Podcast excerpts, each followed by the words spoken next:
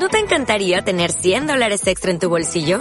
Haz que un experto bilingüe de TurboTax declare tus impuestos para el 31 de marzo y obtén 100 dólares de vuelta al instante.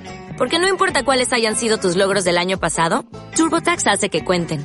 Obtén 100 dólares de vuelta y tus impuestos con 100% de precisión. Solo con Intuit TurboTax. Debes declarar para el 31 de marzo. Crédito solo aplicable al costo de la presentación federal con TurboTax Full Service. Oferta sujeta a cambios o cancelación en cualquier momento. Esperando al otro lado del teléfono José Antonio Erce, que es director asociado de AFI. Señor Erce, ¿qué tal? Buenos días. Buenos días, ¿cómo están? Muy bien, entre esas medidas, entre esas eh, medidas eh, relacionadas eh, con empleo, con pensiones, propone el Partido Socialista vincular pensiones al, IPC. no sé si a usted le parece la mejor solución o, la única solución, o cómo lo ve. Bueno, esto ya lo hemos venido practicando, de hecho, aunque no haya una normativa todavía definitivamente aprobada en, los últimos años, ¿no? Porque ante la presión, pues el propio gobierno del PP, el señor Rajoy, aceptaron actualizar las pensiones en un 1,6%. Ahora esto figura en este y me imagino que en todos los demás programas eh, electorales que no, quiera, que no quieran perder un solo voto. A mí me parece que eso es desestabilizar el sistema. Eh, no quiero decir que eso sea bueno o malo, digo que lo desestabiliza y, por supuesto, eh, desestabilizar el sistema significa acumular más deuda. Ya llevábamos unos 40.000 millones de préstamos acumulados del del Estado a la Seguridad Social. Eh, en el presupuesto de 2019 pues aparecerían otros casi 20.000 millones. que Bruselas nos va a llamar. La, eh, la vinculación de las pensiones al IPC eh, crea una insostenibilidad adicional que habría que compensar pues con otras palancas que no se vislumbran, por supuesto, en, estos programas porque son palancas dolorosas. ¿Cuál sería la solución para la, para las pensiones, eh, que nadie se atreve a hablar. Y luego entramos de eso, que le veía usted esta mañana eh, responder a un tuit que decía que esto parece que no le preocupa a nadie y que nadie habla de ello. La, la, solución por dónde debería pasar. A lo mejor es que no es eh, muy políticamente correcta a un mes de las no, elecciones. La solución es dolorosa porque hemos dedicado mucho tiempo a, a marear la perdiz durante los últimos años pero no solo en España, en, muchos otros países. La solución es dolorosa. La solución no es sencilla, pero no porque sea compleja, sino porque consta de varios elementos, de varias piezas que hay que encajar dentro de un consenso. Eso del consenso, pues está de moda y demás, pero mm, consenso me refiero a un consenso técnico, no a un consenso político, porque es que el primero es el importante, eh, eh, que eh, haya una solución técnica y son piezas relativamente sencillas de entender, pero difíciles de encajar porque el consenso político es lo que hace muy difícil, primero porque no es fácil de lograr y hace muy difícil la solución. Deme dos piezas, que haya, por lo menos dos que haya que, No, no, le voy a decir una, que es la, única, la única que en mi opinión, y, en la de muchos otros analistas, mm, resuelve simultáneamente, y esto es muy difícil en, en, eh, política económica y en economía política, que resuelve simultáneamente el problema de la sostenibilidad y el problema de la suficiencia, que es retrasar la edad de jubilación par y paso con el aumento de la esperanza de vida. Y fíjese que esto no implica recursos económicos, no hay que poner nada del bolsillo ni sacar nada del bolsillo, simplemente trabajar más tiempo, eh, que, la mayor parte de los trabajadores actuales a sus sesenta y tantos pueden seguir haciendo y que además pues para eso se pueden hacer. Pero esto hay que empezar inmediatamente porque surtir efectos no lo surtirá de manera inmediata, claro, tampoco. pero usted entiende que a un mes de las elecciones eso no vende. Eh, pues se siente, pero alguien lo tendría que proponer. Porque a lo mejor nos llevamos la sorpresa de que vende más de lo que creemos, pues la gente desea escuchar cosas sensatas. Sí. Eh, el tema de planes de pensiones. Eh, hablábamos esta semana, analizábamos en nuestro foro fiscal ese blindaje fiscal que propone Pablo Casado, que hablaba también por por favorecer el ahorro y las condiciones favorables que tienen los planes de pensiones llevarlos a otros a otros a, otras alternativas, a otras opciones. Ahí también no sé si hay que hacer algo, favorecerlo, para que la gente pueda compaginar una cosa con la... No, no, no lo sé. Primero hay que derribar un par de mitos. Uno es el de que España no ahorra. Lo que pasa es que España ahorra mal, ahorra en forma de ladrillos y cemento. Y con cuatro veces el PIB en forma de ladrillos es muy difícil. No, ningún país debería de pasar problemas de pensiones. No, lo que pasa es que es muy difícil convertir una pila de ladrillos en una corriente de rentas de jubilación. Primero porque los, los sobrinos de los propietarios, no los hijos que ya no los tenemos, los sobrinos de los propietarios se negarán a que eso suceda. Y segundo porque todavía no hemos dado con buenos productos. Los productos que hay ahora no es que sean malos, es que no son eficientes y por lo tanto no lo resuelven. Da poca rentabilidad, como norma general. No, la, rentabilidad es otra. Yo estoy hablando de convertir ladrillos en rentas de ah. jubilación. Eh, y los productos para eso no son eficientes, no son buenos todavía. Segundo mito, he dicho que el del ahorro es, un mito. Ahorramos mal, pero no, no es que no ahorremos.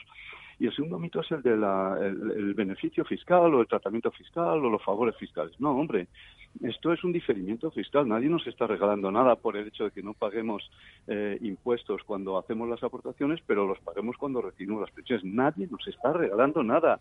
No son tratamientos tal. Todos los países del mundo practican este tipo de diferimiento fiscal. Por favor, no son incentivos, no son regalos, es un mero diferimiento. Cuando entendamos esto, veremos que la potencia del interés compuesto, si las rentabilidades fueran las adecuadas, que no lo son tampoco, pues veríamos la magia del interés compuesto y la magia de ahorrar poco a poco, todos los meses. No diré dos eurillos, no, no, eso no, no, no, tiene que ser algo más, pero que se puede hacer. Ya, lo que pasa es que, señor Erce, cuando usted es un joven o cualquier político, por, por llevarlo a la, pre-campaña, ¿no? a esta situación de, de preelecciones que tenemos, le puede decir a un joven que entra en el mercado laboral que apenas va a cobrar posiblemente, ojalá fuera no fuera así, pero que va a cobrar a lo mejor mil euros, van a pasar cinco años, va a seguir, si sigue teniendo trabajo, eh, mil euros, y así va a seguir, y, tiene que eh, irse de casa, tiene que alquilar o comprar una vivienda con ese sueldo. Le pedimos además que ahorre, o le pedimos que haga un plan de pensiones, porque esto de las pensiones como que va, va a ser difícil. le va a sonar un poco a que le estamos contando algo que con él no va. Vamos a ver, es que usted evoca otros negociados. Este no es el de las pensiones. Quiero decir, las buenas pensiones dependen de los buenos, eh, de las buenas bases de cotización, de los buenos salarios. Sí, pero con una base de pero con mil euros, ¿qué base de cotización tampoco va a poder sacar pues mucho es que, que, desgraciadamente esa es la realidad que tenemos y que además se está extendiendo, ¿no? La precarización de los salarios, de la formación, del empleo. Ahí tenemos que tomar acciones muy, muy, muy decididas. Las comunidades autónomas donde las pensiones medias son más elevadas son también las comunidades autónomas donde la productividad del trabajo es más elevada. Mm. Y no hay tutía, no hay vuelta de hoja. La seguridad social es buena, buenísima, generosa, generosísima, justa, justísima. No discrimina a nadie, ni por dónde vive, ni por el género, ni por la edad. Trata a todo el mundo con las mismas reglas. Pero el mercado de trabajo ya genera diferencias importantísimas, porque las apuestas por la formación no han sido buenas y esto es un negociado muy complicado de gestionar a corto plazo. Le quiero tres minutos, señor Erce, para eh, que salude, le salude también la, mesa que tengo por aquí, a Luis Pérez de Ranstaz, a José Luis Fernández de Uso y a, Carlos Ruiz de Cepime, que, me hablaba muy bien de usted antes también. Carlos, adelante. Buenos amigos. Hola, José Antonio, muy buenos días. ¿Qué tal? Oye, mira, yo, yo no sé si compartes la opinión de, de que eh, a la hora de implementar eh, reformas en nuestro sistema de pensiones lo estamos haciendo quizás un poco a ciegas, si me explico.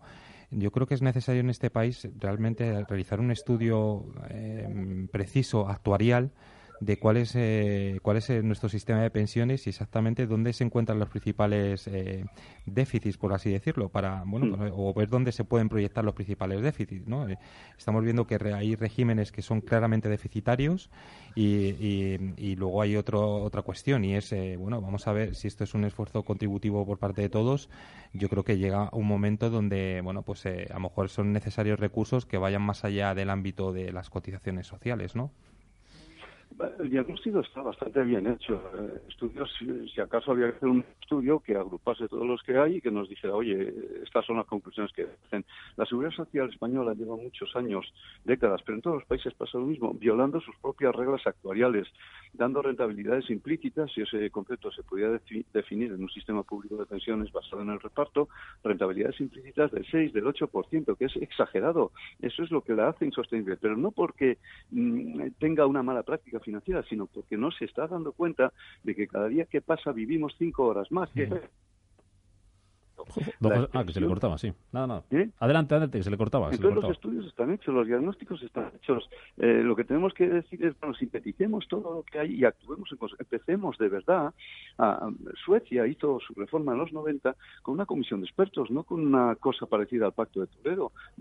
no es que perdieran tiempo, dedicaron una década a estabilizar, a crear un sistema ex novo que no había en ninguna otra parte del mundo y hoy es el sistema de seguridad social más sostenible del mundo. No el más generoso, ojo porque para eso están los planes de, empresa obligatorios. Ah, en Suecia. ¿Y aquí deberían ser obligatorios? Pues sí, también. Lo que pasa es que muchas veces se dice, no, es que la estructura, el tamaño, las pymes, no sé qué. Va, en España hay, mm, mm, es verdad, unas pocas más pymes que en otros países, pero unas pocas más. Todos los países tienen cientos de miles de pymes, los países de una, un cierto tamaño, cientos de miles de pymes, y tienen, tienen planes de empresa, de empresa. El Reino Unido tiene un sistema de adscripción por defecto. En cuanto alguien empieza a trabajar, se le mete obligatoriamente en un plan de empresa.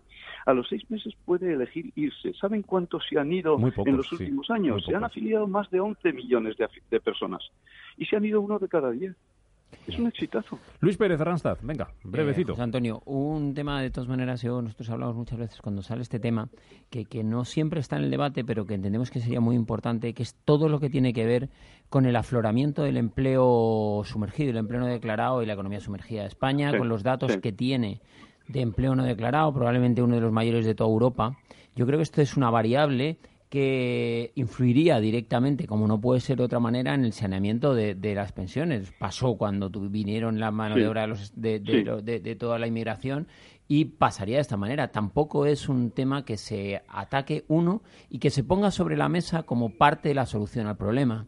Estoy de acuerdo. Y sin embargo sistemáticamente se habla de la economía sumergida. Mira, la economía sumergida es una solución para que los mecanismos de causación y acumulación de derechos de todo tipo, no solo de pensiones, funcionen adecuadamente, pero no tanto para su financiación, porque efectivamente usted aflora eh, dos millones de trabajadores o 20 millones, dentro de los 20 millones de, la fuerza laboral que tenemos en España, ¿Y, y, qué hace? Eh, generar recursos, pero a veces esos trabajadores van a generar eh, derechos de, pensión, que habrá que pagárselo. Cuidado con los esquemas piramidales, porque eso, mm, siendo como es necesario resolver la economía sumergida, siendo, pero ningún país la ha eliminado. Los países que mejor están en ese plan tienen un 10% del PIB, nosotros tenemos un 20-22%. Vale, pero eh, siendo ese problema aparte. Pero es que los esquemas piramidales se forman también cuando reclamamos más niños para pagar las pensiones. Nuestras pensiones son tan buenas y aumentan tanto en el ciclo vital pasivo, porque vivimos, insisto, cinco horas más cada año que pasa, cada día que pasa, perdón, pues entonces necesitamos cada vez más y más niños que a su vez van a causar sus pensiones. Pasa lo mismo con los inmigrantes. Estamos eh, imaginando esquemas piramidales, ¿no? Piénsenlo bien. La última, venga, José Luis Fernández. Hola. No, dos cosas.